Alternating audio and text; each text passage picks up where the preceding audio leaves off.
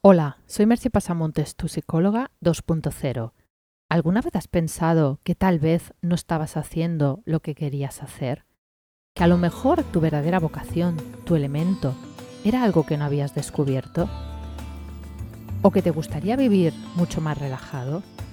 Si es así, ahora tienes la ocasión de descubrir todo eso y de vivir sin estrés con mi curso online, Dueño de tus emociones, capitán de tu destino.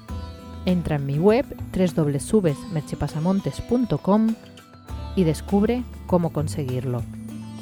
El podcast de hoy lleva por título 8 claves para mejorar tu autoestima. Tener una buena autoestima es una de las bases de la felicidad y el bienestar. Sentir un aprecio adecuado por uno mismo y una sensación interna de valía personal proporciona sensación de bienestar y ayuda a tener también seguridad y confianza en uno mismo. Es también de gran ayuda en la relación con los demás, ya que una persona con una autoestima sana se relaciona de un modo más fluido y auténtico con las otras personas, y por lo tanto tiene muchas más posibilidades de conseguir buenos amigos y compañeros. Es también uno de los pilares que trabajo en la terapia, el hecho de desarrollar una autoestima sana. Una definición de la autoestima es el conjunto de percepciones, pensamientos, evaluaciones, sentimientos y tendencias de comportamiento dirigidas hacia nosotros mismos, hacia nuestra manera de ser y de comportarnos, y hacia los rasgos de nuestro cuerpo y nuestro carácter. En resumen, es la percepción evaluativa de nosotros mismos. La importancia de la autoestima estriba en que concierta a nuestro ser, a nuestra manera de ser y al sentido de nuestra valía personal. Por lo tanto, puede afectar a nuestra manera de estar, de actuar en el mundo y de relacionarnos con los demás. No nada en nuestra manera de pensar, de sentir, de decidir y de actuar escapa a la influencia de la autoestima. A pesar de ser algo tan básico, no es fácil tener una autoestima fuerte y sana. El niño, la niña, viene al mundo indefenso y necesita ser querido, casi a cualquier precio. La mayoría hemos crecido con mensajes de amor condicionales, es decir, nos decían que nos querrían cuando nos comportáramos de determinada manera, o nos lo hacían ver sin decírnoslo directamente. Y en el peor de los casos, nos retiraban el amor cuando no éramos como nuestros padres querían. Frases del tipo mamá no quiere a los niños malos, o mamá o papá no te querrá si no actúas de determinado modo. Todos esos mensajes, mensajes conformaron, como ya he comentado en otras ocasiones, el guion de vida, y nos condicionan todavía a día de hoy, incluso cuando no te das cuenta de ello, a menos que hayas hecho un trabajo terapéutico con ello. La buena noticia es que es posible mejorar tu autoestima. Para ello te voy a dar ocho claves que puedes empezar a practicar hoy mismo. La primera, para empezar, has de reconocer todo este proceso de formación del guion de vida y de tu propia autoestima que te he comentado. Has de entender que las cosas que te dijeron acerca de ti mismo no tienen por qué ser verdades objetivas. Era la manera que tenían tus padres, con mejor o peor criterio, de educarte, e incluso la manera que tenían de quererte. La segunda, un principio que has de tener claro, es el axioma del psicólogo humanista Carl Rogers, que dice que todo ser humano, sin excepción, por el mero hecho de serlo, es digno del respeto incondicional de los demás y de sí mismo. Merece estimarse a sí mismo y que se le estime. No has de hacer nada especial para que te quieran. La tercera.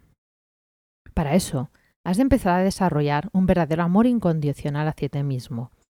No se trata de que te quieras cuando haces las cosas bien, se trata de que te quieras siempre, especialmente cuando las cosas no te salen como esperabas, es decir, cuando estás sufriendo, porque es cuando más necesitas ser querido. La cuarta clave es que una herramienta muy potente para desarrollar esa autoestima sana es la práctica del mindfulness de la autocompasión. Si no escuchaste o no te leíste el post que escribí al respecto, búscalo y hazlo ahora, porque es la piedra angular del método. Y de verdad que te puede dar muchas alegrías. La quinta es deja de compararte con los demás, para decidir si debes o no quererte. Todos nos comparamos en diversos aspectos para establecer el lugar que ocupamos con respecto a los demás en diferentes temas y va a ser difícil que no lo hagas en ocasiones. Pero trata de ser lo más objetivo posible.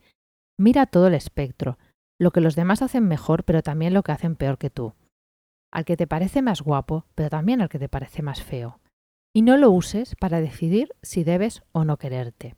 Aunque seas el último de la clase, puedes y debes quererte igual. La sexta clave es que no busques la aprobación externa. Aprende a darte tú la aprobación que necesitas. Aunque los resultados no sean los esperados, si tú has hecho lo que tenías que hacer, debes felicitarte, aunque los demás no lo hagan. Felicítate tú en todas las ocasiones.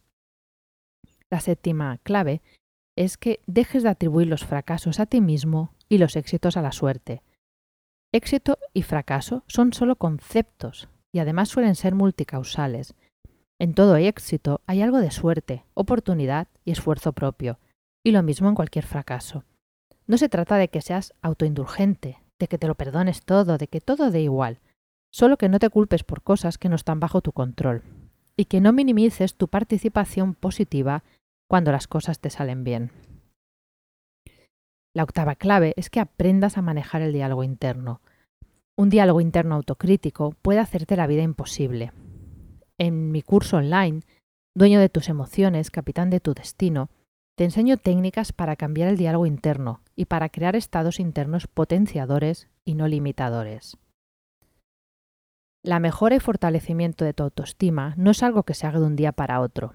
Es un trabajo de fondo, de ir poco a poco cambiando el modo en que te tratas a ti mismo, de aprender a reconocer tu valía, de valorarte en cada pequeño acto como el ser único e irrepetible que eres, de darte el amor que necesitas, hasta que los trozos que algún día se rompieron se junten de nuevo, y sobre todo de amar tus luces y tus sombras, porque solo cuando te amas al completo te amas de veras, y entonces puedes pueden hacer una autoestima sana y fuerte, que te ayuda a transitar más fácilmente por la vida. Y como te he dicho antes, no lo dejes para mañana, empieza a practicarlo hoy. Te voy a hacer una sola pregunta. ¿Cómo andas de autoestima? Hasta aquí el podcast de hoy. Puedes encontrar más información sobre hablado en el podcast, enlaces a los artículos que te he comentado y sobre mis servicios profesionales online de psicoterapia y coaching y el curso online en www.merchepasamontes.com. Te espero en el próximo podcast. Bye bye.